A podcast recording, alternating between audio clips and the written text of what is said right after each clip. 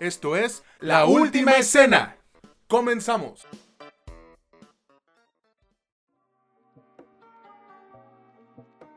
¿Qué onda, qué tal amigos? ¿Cómo están todos? Esperemos que muy muy bien. Sean bienvenidos a otro episodio más de este que es su podcast favorito sobre cine y series, La Última Escena, donde no es lo que te cuentan, es cómo te lo cuentan.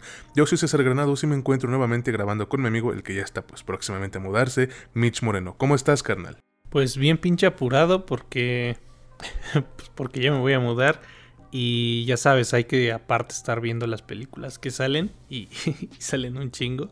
Entonces andamos muy apurados, pero, pero bastante bien y ya sabes, bien emocionados de, de hablar de esto que tanto nos gusta. No sé, ¿tú cómo estás?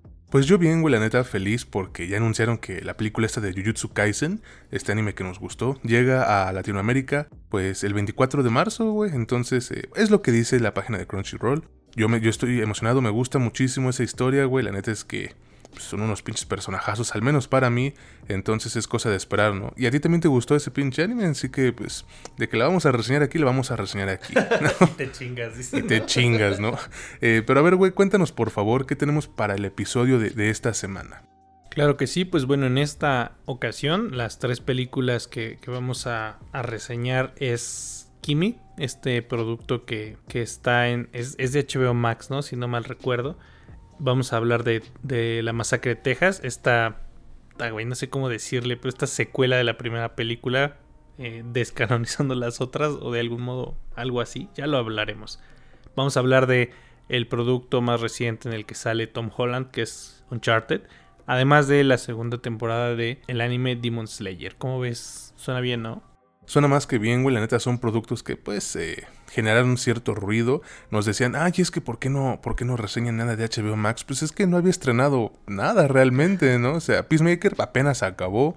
Esta es como que de las primeras que, que están sacando. Pero bueno, y ahorita hablaremos de eso. No olviden que pueden escucharnos en Spotify, YouTube, Amazon Music, Apple Podcast y Anchor. ¿Quién usa Anchor? Nada más, pues nadie, güey, realmente.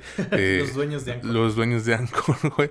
También recuerden que estamos en Facebook e Instagram como La Última Escena Podcast y que Mitch lo pueden encontrar en TikTok como ING Mitch Moreno, que al fin al fin ya subió un pinche TikTok después de como. Hora, ay, después de como seis años, güey. Te mamas. Pero bueno, vamos ahora sí a empezar. Eh, ya sabes, tú cuentas con este privilegio, ¿no? Como bien white chicken. ¿Con qué película te gustaría que iniciemos este, este episodio? Pues yo creo que sería bueno empezar con esta, la masacre de Texas, ¿no? Si, si vamos de menos a más como es costumbre, para mí esta es una evidente menos. Así que, ¿cómo ves si empezamos con esta? A mí me parece bien, güey. Entonces, eh, pues iniciemos. Ya saben, esto es la última escena donde no es lo que te cuentan, es cómo te lo cuentan. Y el primer producto a reseñar es Texas Chainsaw Massacre o La Masacre de Texas. Pues la, la primera se llama igual. Hay como cuatro películas que se llaman igual. Esta es eh, la nueva de, de una de las franquicias más populares dentro del cine de terror que funciona como una secuela directa a la primera de, de 1974. Y pues mira, fíjate, güey, que en general sí es una mala película pero creo que con todos sus fallos, eh, irónicamente resultó mejor que casi todas las que han sacado anteriormente. Eh, el director es David Blue García y cuenta con las actuaciones de un montón de don que la neta ni siquiera me molesté en investigar el elenco, güey, porque me dio un chingo de flojera esta película. A ver, eh, cuéntanos por favor, hermano, de qué trata la masacre de Texas 2022 y qué te ha parecido a ti. Bueno, la única diferencia sustancial en el nombre es que una dice The y, la, y esta no lo dice. Esta es Texas Chainsaw Massacre y la otra es The Texas Chainsaw ah, Massacre. No, Qué pinche diferencia, güey. Como diría el Mid en su comercial, no, hombre. Unos genios. no, hombre, unos genios, sí, güey. Eh, fíjate, eh, cerca de 50 años después de, la, de esa película del 74, eh, bueno, se, que se supone que las, los, los sucesos eh, acontecen en el 73.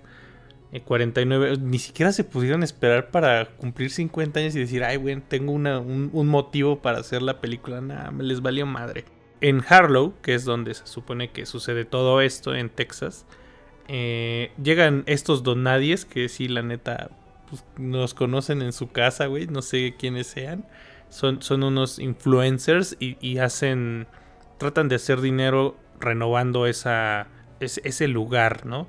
Cómo, cómo ¿Cómo lo van a hacer? Bueno, allá en Estados Unidos hay una especie como de moda de crear comunidades sobre lugares medianamente abandonados. A diferencia de México, que está todo muy centralizado y el, precio de la vivienda sube infinitamente. En Estados Unidos hay muchos espacios, sobre todo cerca de las áreas más rurales, en los que el precio de la vivienda se desploma al punto en el que no vale la pena ni permanecer en el lugar. hay pueblos fantasma.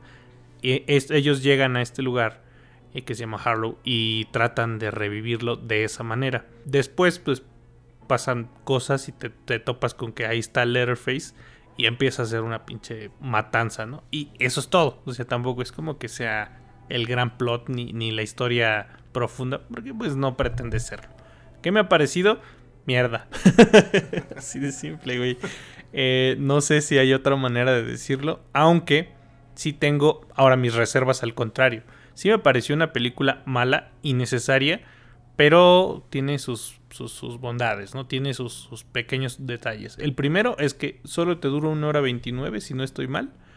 Y pues está breve, güey. Si, si, si, te hacen perder el tiempo con solo una hora 29, dices, bueno, ok, está chido, porque aparte tienen, tienen la ventaja las películas de este tipo de duración que son dinámicas. Entonces las cosas suceden suficientemente rápido como para que no te aburras, no te desesperes, ni mucho menos, aunque la, protagonista, bueno, creo que sí es la protagonista, una de las hermanas, ¿cómo te desespera, cabrón? Hija de la chingada, dices, a ver a qué hora ya la matan, güey. Pero, aparte de esto, se sabe a qué público estás apuntando, también se sabe el tipo de película que estás haciendo. No, no creo que ellos dijeran, verga, vamos a ver si somos selección de Cannes en, la próxima edición, ni nada, no pretendían mucho la neta solo pretendían extender la franquicia, pretendían sacarle jugo financiero a esta misma y nada más. Pero pese a esto, pese a esto, que podría decirse es una película entretenida o es una película palomera para el domingo, pese a eso, y, quizás tienen un poquito de razón, yo creo que, que, la película es bastante, bastante mala. Pero primero te pregunto a ti, ¿qué te pareció? Pues la neta, la neta, güey, a mí me entretuvo un rato y creo que con eso está bien. Mira, es, es, difícil para mí hablar objetivamente de esta película porque a mí me encanta la masacre de Texas, güey. O sea, no soy de esos enfermos que les gusta ver muerte, muerte, muerte, ¿no? Eh, pero me entretiene, la primera sobre todo.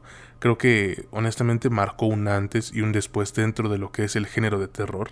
Pero la han tratado tan mal, güey, durante tanto tiempo que, que yo incluso, pues, no me molestaría si jamás te juro, jamás le vuelven a sacar una película, cabrón. Eh, mira, esta secuela empieza bien, seamos sinceros. Porque retoma los eventos que ocurrieron en, la primera película. Te digo que aplican esto de requel que dijeron en la de Scream 5 que reseñamos aquí hace poquito. Y posiciona a, Leatherface como una especie de, figura paranormal, güey. Que incluso podría decirse que pues, tiene su propia fanaticada dentro de su universo. Pero esa idea no llega a ninguna parte. Y ese es un problema, güey, que, es recurrente en toda la película. O sea, tienes a una de las protagonistas con un background interesante y, simplemente le dan un uso, pues, superficial, totalmente. Eh, tienes ahora las, las redes sociales para usarlas como concepto en esta entrega y también tiras a la basura es, ese mismo concepto. O sea, muchas oportunidades que desperdician. Mira, de las actuaciones yo no puedo hablar mucho porque ahí sí sería ponerme de pretencioso con un producto que no le tira a eso. Simplemente les digo que son justa y exactamente lo que todos ustedes y yo podríamos esperar de cualquier película hecha para el subgénero slasher. No hay un solo cambio salvo que quizás una de las protagonistas, la que dice Mitch, es... Eh, inmamable, ¿no? Es insoportable. Y ya, realmente todos los demás, meh. ¿Qué será lo positivo, Mitch? Híjole, pues quizás lo que todo mundo espera al ver una película de esta de Leatherface, ¿no? Las muertes. O sea, son brutales, sí, son gráficas y, te ponen los pelos de punta en cierto momento. Eh, o sea, están bien chidas, la neta. El problema es que mata a, demasiados personajes en, muy, poco tiempo sin dejar suficiente espacio para el desarrollo de ningún personaje, y es entendible, digo, estamos hablando de un slasher. Sin embargo, eh, no puedes simplemente lanzar una nueva protagonista así como así, y, esperar que se gane el, cariño del público con una película tan cutre, ¿no? Que digo, pues tampoco es que sean mejor las otras. De igual modo, mira, el final me sorprendió. Bueno, más que sorprenderme, me, dejó satisfecho.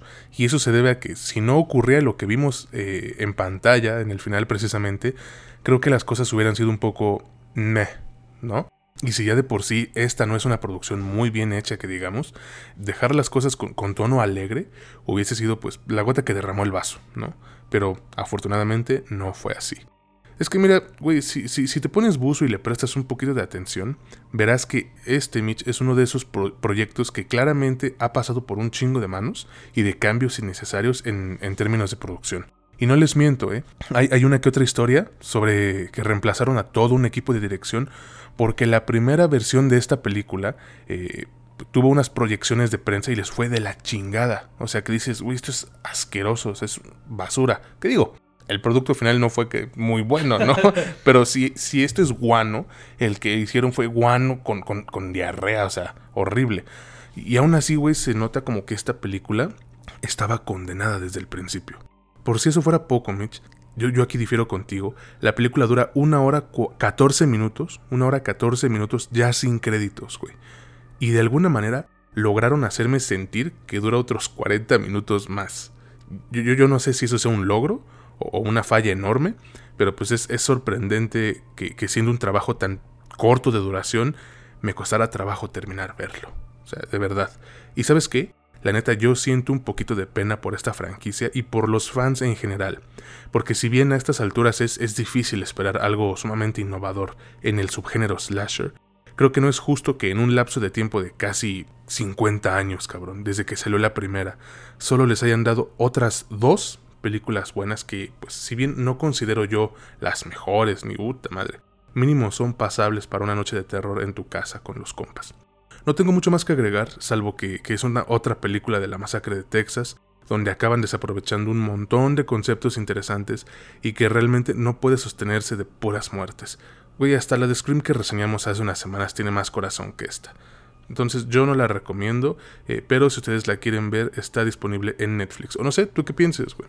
Pues uh, no sé cómo decirlo, güey. Yo creo que el, problema que tiene esta película es que tal vez no ha entendido, o, la gente que la produjo no ha entendido, que el género slasher no está como para andar innovando y se ha quedado más bien como un género, género de nicho, de culto ciertamente, y que si haces lo que hiciste en Scream, pues estás perfecto, güey. No tomarte en serio el género, no esperar que en serio también la gente le dé miedo a esto que estás presentándoles en pantalla, porque pues no, no les va a dar miedo el Leatherface, o sea, ya es, eh, este género se ha vuelto un chiste de sí mismo, y esta es la, esa es la parte interesante de eso, o sea, que, que en cine te presenten lo que quieres ir a ver, nada más, güey, o sea, quiero ver un montón de muertos y quiero ver eh, escenas ridículas sobre gente estúpida que no hace una toma de decisiones adecuada, güey, no, no, no, no, no decide algo,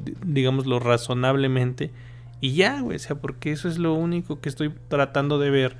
Y a veces eh, solo se trata de apagar el cerebro y ver algo, pero que, que de pronto el propio producto entienda que a eso vamos. Esta película como que sí peca de querer eh, eh, utilizar elementos de un género que inició hace 50 años y que ya está obviamente avejentado, pero parece que no se dieron cuenta ellos. Ese es el gran pecado de, esta película. Por lo mismo, yo no creo que, sea una película recomendable, a menos que seas fan de, este tipo de, de, películas, de este, de este género en especial. Tal vez en ese caso te la podría recomendar y te podría decir, bueno, pues es una secuela, ¿no? Y ya, salvo eso, yo tampoco la recomendaría. Y aún así, como siempre les decimos, está en ustedes si la quieren ver y si la quieren ver, pues está en Netflix, ¿no? Ahí lo tienen amigos, ya la decisión queda en ustedes. Vámonos ahora con el siguiente producto que tenemos que reseñar. Este es de HBO Max porque como dije hace un momento nos pedían que habláramos pues, de lo que está saliendo allá. Y este es, eh, pues esta es una de las primeras producciones propias que hacen, ¿no? Los de HBO Max para, para su plataforma en este año. Y yo te digo de una vez, Mitch, si así de entretenidas van a ser todas las películas exclusivas que saquen, por mí adelante, porque neta esta fue una sorpresa más que agradable. Estamos hablando de Kimi, o como se llama en español, Kimi, alguien está escuchando. Em, el director de esta película, güey, es el aclamado Steven Soderbergh y cuenta con las actuaciones de Zoe Kravitz, a quien veremos próximamente en la de Batman, Viva Battinson, eh, Byron Bowers, Jaime Camil, güey, el nuestro, el mexicano, y el debutante Derek Del Godio. Además de contar con la voz de Betsy Brantley en, pues, en la película, obviamente. A ver, Mitch, cuéntanos por favor de qué trata Kimi. ¿Alguien está escuchando? ¿Y qué te ha parecido a ti este producto de HBO Max? Claro que sí, pues en, esta película eh, Kimi es, es una especie de Alexa, güey. O sea, es, muy parecido. Básicamente es una Alexa con otro nombre.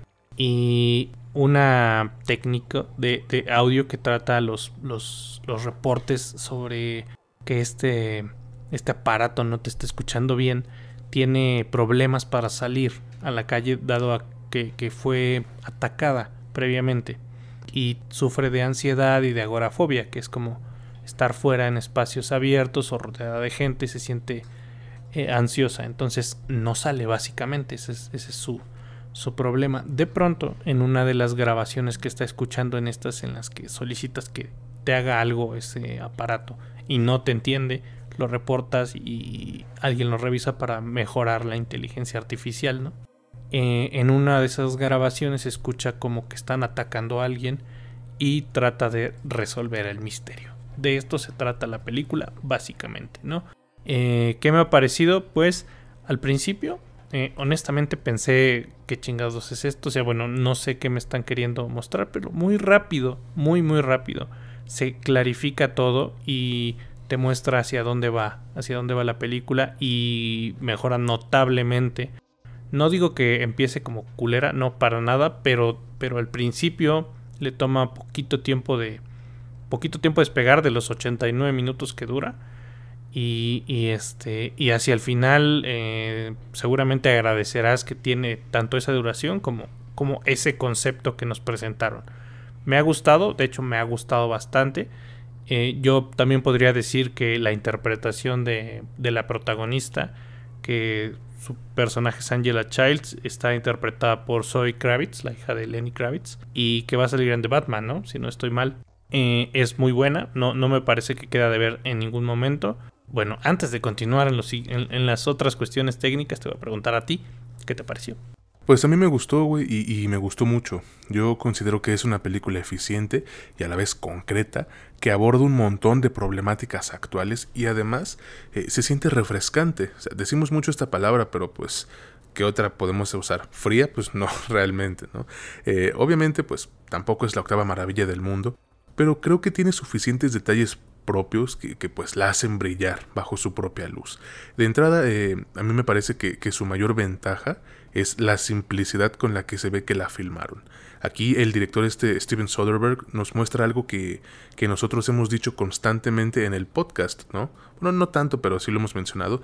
Eh, no necesitas el mejor eh, pues, material técnico ni el más costoso para que tu trabajo sea bueno. Solo necesitas los conocimientos y la idea. O sea, mira, este pinche pelón podría hacerte una película sobre un güey que se tragó un litro de agua de Jamaica antes de salir de su trabajo y justo cuando esté en la hora pico, cuando hay más tránsito, le dan ganas de mear y no tiene a dónde ir. Y, lo mejor es que le quedaría bien, le quedaría una, buena película entretenida, cabrón. Te, decía que, que, Kimi decide abordar problemáticas actuales como lo pueden ser el aislamiento, la vida post pandemia y cuestiones un poquito más serias, ¿no? Como, como el, el, acoso sexual y el encubrimiento de crímenes atroces por parte de pues, empresas o conglomerados enormes. Y, el guion lo refleja de una manera un poco más directa que, en trabajos anteriores de este director y con momentos en, donde pues las coincidencias superan nuestra capacidad de creerlo, pero no deja de ser efectivo gracias una vez más a, la sencillez con la que se nos fue relatando la historia. Eh, la duración también ayuda a que, a que esta película se te pase aún más rápido, que, ya de por sí es bastante amena en su ritmo, yo creo, ¿no? Dura ya sin créditos, Mitch, una hora con 26 minutos. O sea, así. Y, cuando yo vi eso dije, ok, eh, siento que se va a quedar corta en un par de aspectos. Y sí, pero pues no los deja inconclusos. O sea, digamos que, los termina rápidamente, sin mucho esperar a que nosotros como espectadores pues terminemos de asimilarlos. Eso, eso creo yo. También eh, tengo que mencionar el hecho de que el director, como ya lo ha hecho anteriormente, pues le dio rienda suelta a, todo su elenco, ¿no? Y se puede notar luego luego en la pantalla. Eh, Zoe Kravitz se roba la película, cosa que tampoco me parece muy difícil debido a que, una, es la protagonista, dos, la historia se basa enteramente en ella.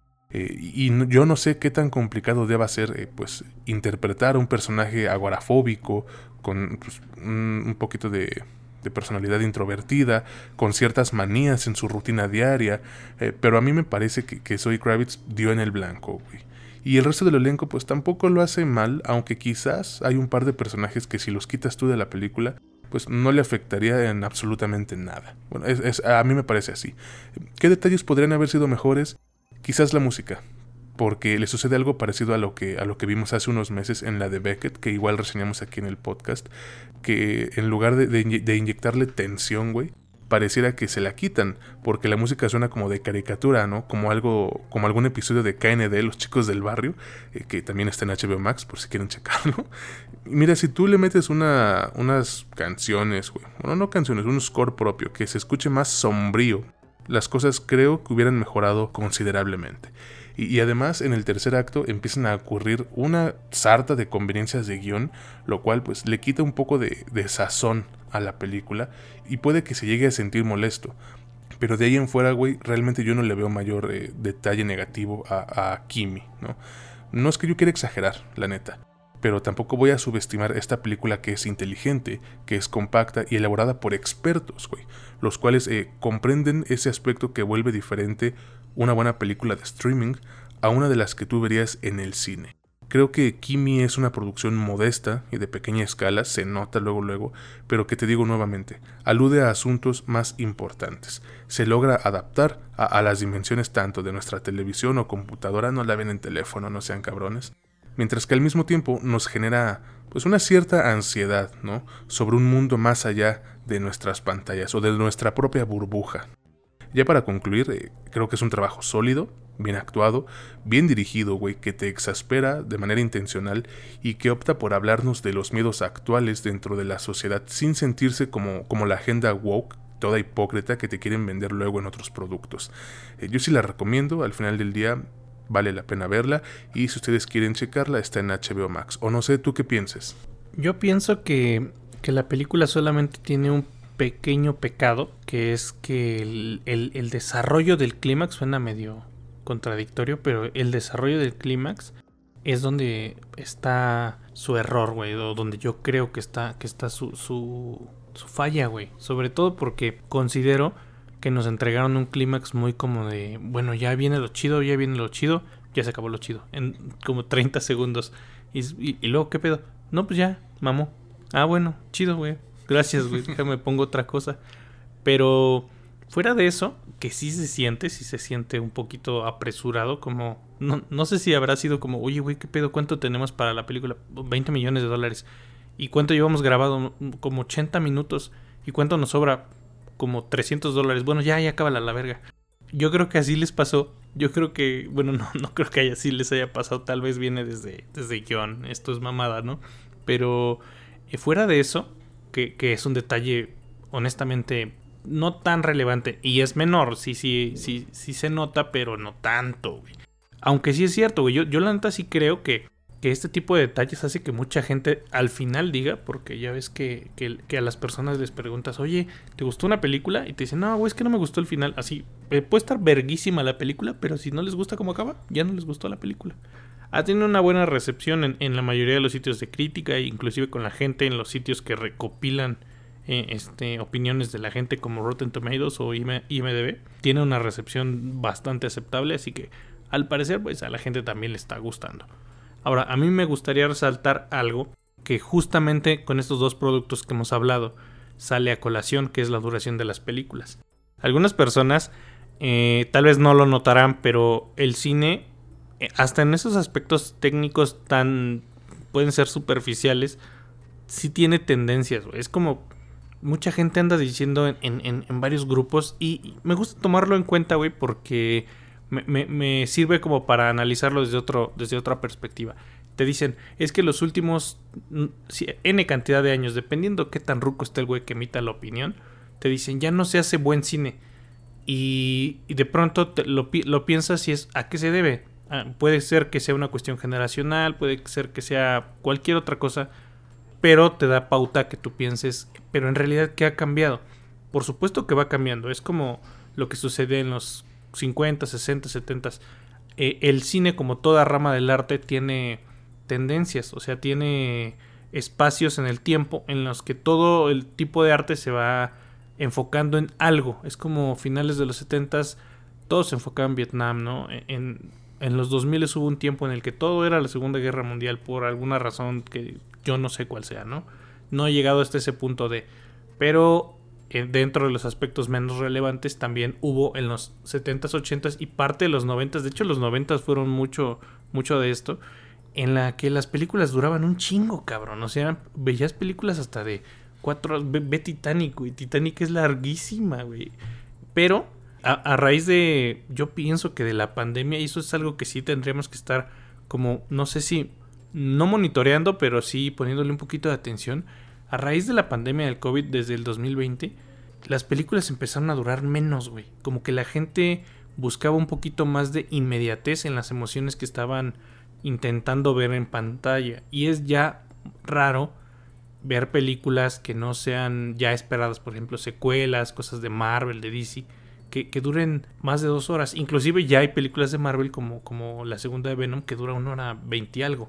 Las películas se están haciendo muy cortas y no es malo, pero es parte como que yo siento de una tendencia a tratar de sintetizar un poquito más las historias porque, por supuesto, hay menos presupuesto, eso es cierto, y la otra es más complicado grabar por la pandemia, ¿no? Ha sido complicado. No sé si en el futuro seguiremos viendo este tipo de tendencias a ver, a grabar algo muy, muy sintetizado, muy rápido, o no, ya el tiempo lo dirá. Ah, ahora, este, volviendo a, la película, definitivamente yo, yo la recomendaría. Es de lo reciente de HBO, como ya, como ya habías dicho tú, no han presentado prácticamente nada. Y de esto que han presentado, pues si todo va a ser así, pues qué chido, ¿no? Yo, yo sí se las recomiendo ampliamente. No tendría aquí ninguna reserva, honestamente. No, no creo que haya algo como, oye, si, si no te gusta esto, no la ves, no. Acá creo que sí es como muy para el público en general. Cualquier persona la puede disfrutar. Y si la quieren ver en cualquier momento, pues está en HBO Max, ¿no? Y bueno, pues yo no puedo hacer nada más que eh, volverla a recomendar, amigos. Y de nuevo, está en HBO Max.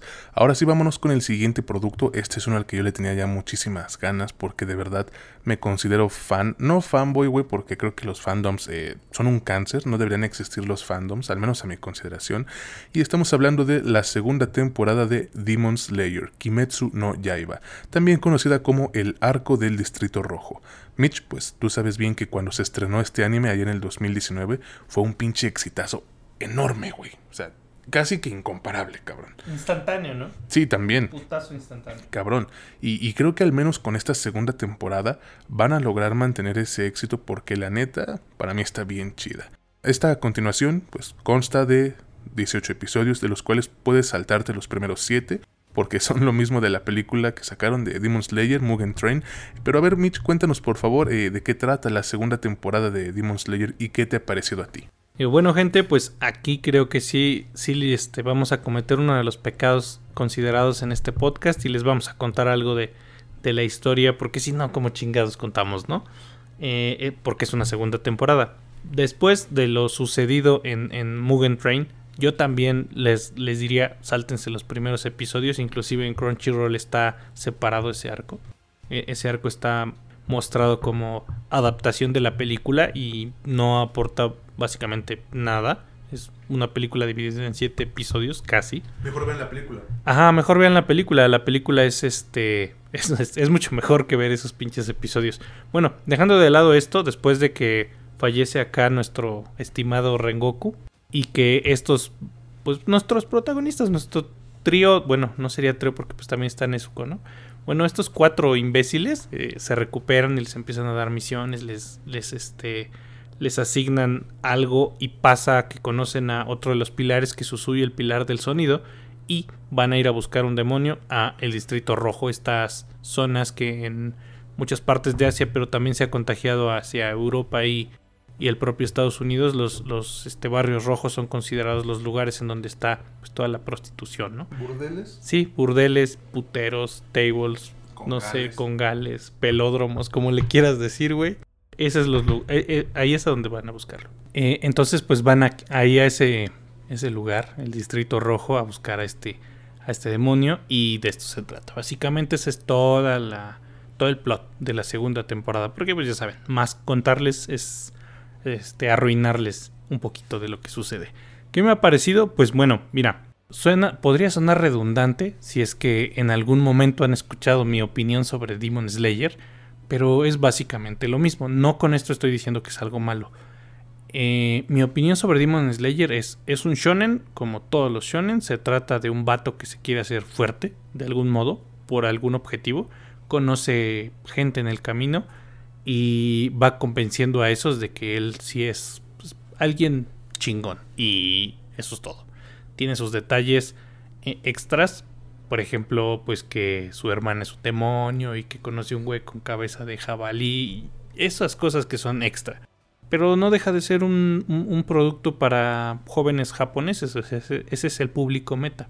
No te va a ofrecer la historia más profunda del, de la vida. Si, si, si, como bien me decía César, ¿no? Si quieres una historia profunda, no sé, pues avienta Terco Proxy, Serial eh, Experiments Line o cualquier otro anime que tenga ese objetivo. Este no, este te presenta algo ligero, digerible, no sé, entretenido, pero, y aquí está el gran, la gran ventaja que tiene Demon Slayer, acá te lo presentan con una animación súper cabrona, ¿no? Está a cargo de Ufotable y Ufotable la está haciendo un trabajo excepcional con, este producto que nos deja todos los episodios con un gran sabor de boca, con este trabajo tan excepcional que han estado haciendo y que de hecho lo ves en, redes sociales, güey. O sea, la gente ya ni siquiera, bueno, no es que no les interese, pero parece ser que el tema más importante de Demon Slayer o de Kimetsu no Yaiba eh, es cómo se ve el pinche anime. O sea, las escenas de, oye, güey, es que esto está muy bien animado.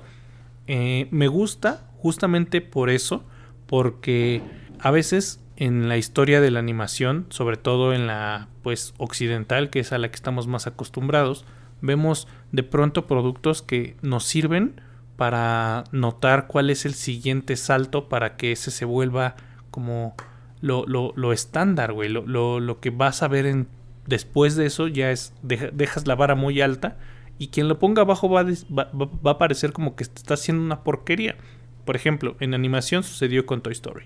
Toy Story fue como que puso la vara alta. Y si lo ves ahorita y ves la primera Toy Story, vas a decir, güey, se ve bien culera. Porque pues ya pasaron un chingo de años. Pero en su momento fue como, a ver, güey, a partir de aquí, este es el nivel que queremos en animación y lo demás la gente lo va a ver como una porquería. No es cierto, o sea, no es así, pero sí pasa, güey. Ahora, nos entregan esta calidad, también nos entregan una calidad muy superior en otros productos como Attack on Titan. Después, si te entregan algo como la película de My Hero Academia, no es que esté mala y no es que esté tan mal animada, pero lo comparas con otros productos que se supone que con ese presupuesto hacen más y dices, güey, me estás entregando una porquería. Ahora, eh, bueno, ahorita vamos a, a, otras cuestiones más, más este, de opinión personal, pero primero le pregunto a César qué le pareció. Pues a mí me encantó, güey, pese a que no es ni el manga más complejo, ni la historia más espectacular. Eh, justo como en la primera temporada, esta cuenta con su propio encanto, y ese encanto logra mantenerlo prácticamente hasta los créditos del episodio final. Yo sí considero, Mitch, que, que en cuanto a valores de producción meramente técnicos, es de lo mejor que hemos visto en, en animes desde inicios de la década pasada. Y neta que no es por exagerar, güey, pero de verdad le tuvieron un chingo de fe a este producto desde que inició y me parece que no ha decepcionado. Eh, el ritmo es bastante amable con los espectadores, al punto en que nos permite ver toda la temporada en un día o dos. Eh, también influye el que los episodios duran como 23 minutos y de esos no te saltas ni un segundo porque hasta el opening es disfrutable, güey. Que no recuerdo cómo se llama el, opening de, esta temporada del Distrito Rojo, pero lo hace Aimer. Aimer creo que se llama la, artista. Ay, ah, sí se llama Sankyo Sanka. O Song of Revelation. Algo así. Pero bueno, está, está entretenidísimo también el opening. Eh, los protagonistas siguen siendo súper entrañables eh, y con la presencia de este del pilar del sonido, que es eh, Usui Tengen, se puede notar un poco más el desarrollo de los personajes que sí es algo lento, pero al menos lo tienen y no se estancan como en otros productos. Eh, lo mejor pues es indudablemente la animación, güey. Eh, nadie puede decirme lo contrario y el que piense pues de otra manera ya saben cómo arreglamos aquí las cosas. no sé en qué momento se les ocurrió decir a, los de Japón, oye, ¿sabes qué? Pues vamos a meterle todo el tesoro nacional como presupuesto a este pinche anime, ¿no? Chingue su madre. Pero neta que se los agradezco porque es un deleite visual, Mitch. De verdad, de verdad. No es mamada. Te juro que la animación aquí le da un chingo de vida al producto que si bien no lo considero realmente malo, eh, ya no puedo imaginármelo con una calidad menor en este aspecto. Y cuando llegas a la batalla final dices, cabrón, neta que hacen valer cada pinche centavo que le invierten. Porque todo se ve tan fino, eh, los colores tan vivos, güey, los golpes tan fluidos, al punto en el que, al menos a mí, me hizo ver esa pelea final unas tres veces, pero fácil, ¿eh? eh algo que me gustó mucho fue el, background que le dan a los villanos de esta temporada, y es que la neta, el, estudio de animación, que es UFO Table, supo captar de manera excelente la, esencia del manga y de lo que la autora intentó transmitirnos con el flashback de, dichos antagonistas. Neta que, que, en ese flashback todo el pinche mundo se puso de acuerdo para rompernos el corazón, güey. Eh, los colores, la iluminación, la banda sonora, los sellos, todos, todos, Mitch, me pareció increíble. ¿Qué le falla a la temporada, Mitch? Eh, pues básicamente los guionazos, ¿no? Porque son varios y demasiado convenientes. Y también la sobreexposición de que ves algo en pantalla y me lo describe un personaje, ¿no? O sea, no somos imbéciles, si estamos poniendo atención a lo que pasa en, en la pantalla, ¿eh? No es como que si veo que, que alguien da una patada y dice, oh, me dio una patada, no creas que no lo pude deducir, lo estoy viendo. Y digo, es cosa de esperarse, ¿no? Porque pues es un pinche shonen, pero pues disimúlalos tantito, ¿no? ¿no? No hay nada de malo en darle un toque de sutileza a tu producto, aunque sea para jóvenes. Más que nada sería eso, güey, porque pues de ahí en fuera yo no le encuentro grandes fallas como para mencionarlas aquí. Es, es un producto entretenido que te deja lo que esperas en un anime de peleas y además también te va a dejar satisfecho con un gran sabor de boca esperando la tercera temporada. Y por cierto, antes de concluir, aquí yo les voy a hacer un pequeñito spoiler. La tercera temporada va a adaptar el arco de la Villa de los Herreros. Ahí veremos al Pilar de la Niebla, que es este Muichiro Tokito, y al Pilar del Amor, que es esta Mitsuri Kanroji. Y es que, si bien tiene unos momentos medio de hueva y que no tienen mucha lógica en el futuro de la historia, también nos puede sorprender, güey, porque chance y adaptan dos arcos completos del manga. Y de ser así, nosotros veríamos la magia de Tokito, el Pilar de la Niebla, en acción, y créanme, te lo digo a ti también, Micha, que nos están escuchando, no están preparados para eso. Entonces, si quieren ver la segunda temporada, la encuentran en Crunchyroll y la app de Funimation. No sé, ¿tú qué piensas? Pues yo pienso igual que tú. Eh, yo no he leído el manga, así que en ese aspecto no pienso igual que tú porque no veo el futuro, así que no sé cómo va a estar ese pedo. Pero lo espero con ansias, sobre todo por esta cuestión visual que, ya mencionamos bastante. Yo en el, en el aspecto negativo que podría, que o lo que podría yo aportar en, en, en, lo negativo está, pues, este, esta onda que ya les dije, ¿no? El shonen tiene como muchos clichés. El propio género, bueno, no género, esta, esta onda para jóvenes eh, está plagada de repetir lo mismo, lo mismo, lo mismo. Y de pronto puede ser un poquito cansado cuando ya has visto una cierta cantidad de animes. Es como otra vez esto, güey, otra vez esto. Ahorita va a pasar esto. Y así sucede. A Demon Slayer le pasa lo mismo que a la mayoría de los shonen. Eh, no sé, las cosas se resuelven con una especie de Deus Ex Machina. Alguien obtiene un power up del culo. Ya sabes, lo de siempre, güey. Pero fuera de esto, en verdad es disfrutable. Yo creo que sí si no se han decidido por verla, esta, esta, este es el momento adecuado para empezarla, empezarla a ver. Eh, sin duda yo la podría recomendar ampliamente y como ya dijo César, pues lo encuentras en, en Crunchyroll o en Funimation. Ahí lo tienen amigos, ahora sí vámonos con el siguiente producto, pero antes les recordamos que pueden escucharnos en YouTube, Spotify, Amazon Music, Apple Podcast y Anchor, que en Facebook e Instagram nos encuentran como La Última Escena Podcast y que el Mitch al fin ya subió un TikTok, lo pueden encontrar en esa aplicación como arroba ing Moreno. Vámonos ahora sí, como les dije, con el último producto que vamos a reseñar. Estamos hablando de Uncharted, fuera del mapa. Esta es una adaptación de una franquicia de videojuegos bastante famosa y que yo sin haber jugado ninguna de las entregas de dicha franquicia, les digo que disfruté la película y me entretuvo lo suficiente. Con todo y que tiene sus fallas que se notan hasta Júpiter. El director de, esta, de esta entrega es Ruben Fleischer y bueno, él dirigió Zombieland y la protagonizan Tom Holland, Mark Wahlberg, Sofía Ali, Tati Gabriel y Antonio Banderas. Mitch, por favor cuéntanos de qué trata Uncharted fuera del mapa y qué te ha parecido a ti esta película. Pues en esta, en esta entrega, eh, ¿cómo empezarlo, güey? Nathan y Sam Drake, que son hermanos, son pues capturados tratando de robar una reliquia, un mapa antiguo, lo que nos revela un poquito la personalidad de ambos y su gusto por las cuestiones históricas y de tesoros, ¿no? Corte de esta escena hacia el básicamente hacia el presente. Eh, Nathan, su, hermano ya no está, por algunas razones no está, tampoco se las voy a contar. Nathan trabaja como como bartender en, un, sitio y también robándole a la gente, ¿no? Hábilmente. Digamos que es como un pinche carterista. Y ahí conoce a Sullivan, que es Mark Wahlberg.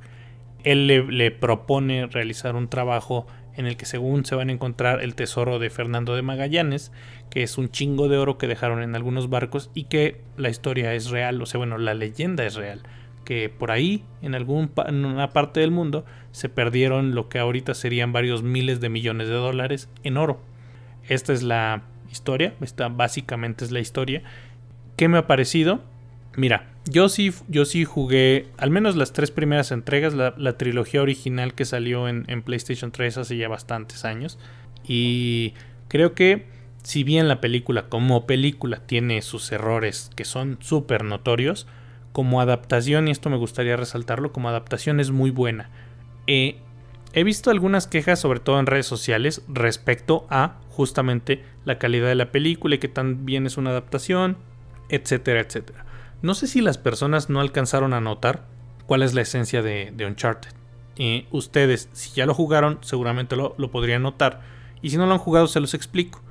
Uncharted se trata así sobre encontrar un tesoro. Los tres pinches juegos son encontrar un tesoro, hay un pinche malo, ese malo es el que también quiere ese tesoro y se te va adelantando en la trama, como eso sucede en todas las búsquedas del tesoro en, el cine. Sin embargo, los elementos que caracterizan a Uncharted de otros similares son, son algunos muy muy identificables. El primero es que la, la franquicia trata de generarte vértigo un chingo de veces. Es como una de las partes centrales del juego, generarte vértigo a través de sus escenas. Acá lo logran, definitivamente. Y la otra es el humor de todos los personajes, de todos los involucrados, desde Nathan hasta Sullivan y también está Chloe. Todos son sarcásticos, el tipo de humor que manejan en pantalla es el mismo tipo de humor que se maneja en la franquicia de videojuegos. Los acertijos también están ahí. Eh, el parkour, que es parte importantísima del juego, también está ahí. Entonces, estos elementos fueron trasladados, digamos que encontraron o supieron sacarle la esencia al juego y trasladarlo a la pantalla de manera suficientemente orgánica. Esto puede jugarle a favor para los que son fans, pero también puede eh, jugarle en contra si no está bien hecho, si no se puede trasladar orgánicamente. Es como, como cuando trasladaste Mortal Kombat, ya lo hablamos aquí. O sea, para los fans está muy chido que tú digas Fatality, güey, ¿no? Pero, pero para la gente que no vio el, que no jugó el juego y que solo está viendo la película es, este pendejo, ¿por qué dice eso? O sea, ¿eso qué, güey? Suena bien pendejo. Eso es no trasladarlo orgánicamente. Acá sí sucede. Sin embargo, también en la parte negativa de la que hablaremos ahorita, hay algunos elementos que ya tocaremos. Pero mientras le pregunto a César, ¿qué le pareció? Pues a mí me gustó, güey. O sea, no me parece la porquería que muchos críticos han dicho. Porque a pesar de que básicamente es una película de búsqueda del tesoro en donde nos dan pan con lo mismo, al menos tiene ese toque necesario para que las historias así te puedan entretener. Eh, si lo que andas buscando es algo más que un producto para ir a pasar el rato, entonces pues el que se equivoca eres tú. Eh, aquí a lo mejor están pensando, es que, güey, tú por qué no has, tú porque no has jugado los videojuegos, pero nosotros que somos fans y la chingada. Y a lo mejor tienen razón, ¿no? Eh, yo, no, yo no me he acercado a esos juegos, no tengo planeado en ningún futuro ni lejano ni cercano jugarlos. Pero los juegos también son palomeros, güey, o sea, no son profundos. La neta, ¿no? Y te digo, a lo mejor tienen razón porque a mí me han contado maravillas sobre estos juegos, principalmente del 4, que dicen que es una chulada. Pero también hay que tener en cuenta algo. ¿Cuántas buenas películas eh, que son adaptaciones de videojuegos conoces, güey. Películas, ¿no? Eh, Sonic, Detective Pikachu, y ya. O sea, decimos películas porque, ay no, se te olvida Castlevania y Arkane. Arkane y Castlevania me valen verga porque son series. Hablamos de películas. Eh, entonces, pues con esos antecedentes, eh, yo lo que hice fue bajar mis expectativas casi que al 100%, güey. Y fui esperando un trabajo entretenido y eso es lo que yo obtuve, Mitch. No tiene la historia más original porque se nota que es toda una mezcla de Cazadores de Tesoros, La leyenda del tesoro perdido, Jungle Cruise, El tesoro del Amazonas, Indiana Jones y un chingo de tesoros más hasta Kiko, cabrón. Pero, si bien todas copian algo de otra película, siempre cuentan con ese toque disfrutable, ¿no? Que es la aventura. Y además de que la historia es sencilla y pues llamativa, ¿no? Al menos a mí me llamó mucho la atención. Eh, tiene un ritmo decente y ágil, cosa que, no podría ser de otra manera porque pues nos tienen viajando alrededor del mundo y si bien el segundo acto se vuelve un poquito tedioso debido a ciertos clichés que ya hemos visto una y veinte mil veces, creo que Uncharted recupera su, pues, su mollo, ¿no? su gracia justo en el tercer acto y hace que todo termine de forma cálida sin sentirse cursi. También pues eh, debemos reconocer que las escenas de acción están bien hechas, güey. Tienen coreografías que aprovechan bastante el espacio en donde son realizadas, van a una rapidez adecuada sin provocar que tú les pierdas el ritmo y no tiene tantos cortes como para que se sienta cansado a la vista del espectador. Eh, en pocas palabras, güey, a la hora de los vergazos, no creo que nos vaya a decepcionar. No están al nivel de Extraction ni de John Wick, eh, pero tampoco son la pinche porquería que hicieron en las de Resident Evil en cuanto a escenas de acción. Aunque eso sí, eh, la película sí tiene fallas que le hacen mucho daño, y una de las principales que yo pude notar es que la neta no hay química entre Tom Holland y Mark Wahlberg. No, fíjate que sí, eso se notó seco, Feo, ¿no? O sea, neta que no la tienen. Y no sé si sea por, por diferencias entre los actores, cosa que dudo mucho porque se ve que son tipazos, se ve que son súper amables, eh, o por la mala actuación de Mark Wahlberg que hizo aquí, ¿no? Te juro que en todas las escenas en las que aparecía, siempre ponía su puta cara de que se cagó, de que se vio encima, siempre está así, ¿no? O sea, frunciendo el ceño. Frunciendo el ceño, pero raro. Y, y, eso después de un rato sí te fastidia. Y para malas actuaciones, güey, la de Antonio Banderas. Sí, fue a cobrar el cheque, güey. Sí, o sea, es, es, es, raro que se diga algo así sobre este actor que para mí es eh, uno de los más chingones que ha salido de España sí se nota muy cabrón que únicamente fue a cobrar el cheque, güey, y que sus escenas las grabó como en una semana o dos, fácil, ¿no? Y dijo, ay, ya me voy. Eh, el resto del elenco hace lo que puede, pero pues sus personajes técnicamente son, son vasijas llenas de aire, güey. Están huecos, o sea, llenos de nada. La villana es mala porque pues, es mala. Eh, la otra chica que acompaña a Nathan Drake y al otro vato siempre está enojada, o sea, y ya. No, eso es todo. En conclusión, es, es, otra de esas producciones que cabe perfectamente en mi definición de película fin de semanera. No tiene una historia así que digas increíble, pero pues al menos es interesante, ¿no? Es divertida sin tener las mejores actuaciones del mundo, eh, el protagonista es súper carismático y al final puedes no ponerle mucha atención y aún así no le vas a perder el hilo a lo que ocurre en pantalla. Eh, yo sí la recomiendo, puede que a lo mejor, no sé, sea una adaptación pésima, quizás, pero como película a mí me hizo pasar un rato ameno. Y eso para mí, güey, es más que suficiente con estas, pues, te digo, adaptaciones de videojuegos. Es eh, una película genérica de acción, pero pues divertida. Y si llegan a hacer otra dentro de esta saga que quieren construir de Uncharted, yo la vería con gusto. Está exclusivamente en cines y quédense hasta el final porque hay dos escenas post créditos. ¿O tú qué piensas? Pues yo pienso que quien dijo que es una mala adaptación al chile, yo no sé qué pinches juegos estaba jugando. A lo mejor siente que porque tiene historia, muchos juegos la tienen, pero la gente le agarra cariño.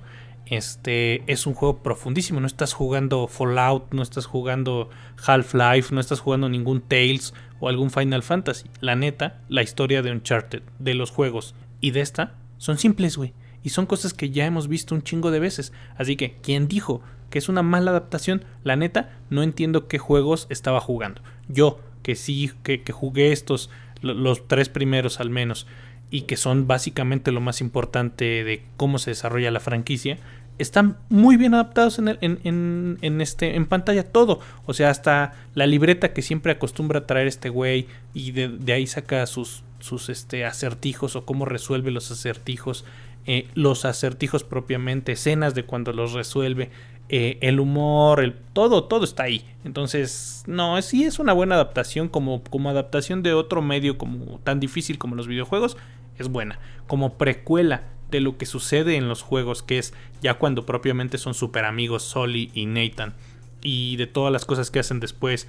Y bueno, no les voy a contar, pero no les voy a contar mucho, pero en los juegos, por ejemplo, siempre van tras de un pinche tesoro, pero al final acaban bien quebrados porque no obtienen ni madres. Todo ese tipo de cosas que vemos en los juegos las vamos a ver en pantalla porque según tengo entendido, si se planea que esta sea una serie o una saga larga de películas. Habrá que ver cómo le va en, taquilla. Al parecer no le ha ido tan chido en taquilla. Pero si tiene el éxito que esperan, valga la redundancia, se espera que siga, sigan saliendo más productos. Yo personalmente sí la recomiendo sin reservas. Es una película entretenida que puede disfrutar cualquiera. Está actualmente en cines, no sé si en algún momento vaya a encontrarse en alguna plataforma. Esperemos que así sea porque te digo, yo pues, sí, la vería de nuevo. Quizás no en el cine, pero sí en la comodidad de mi casa.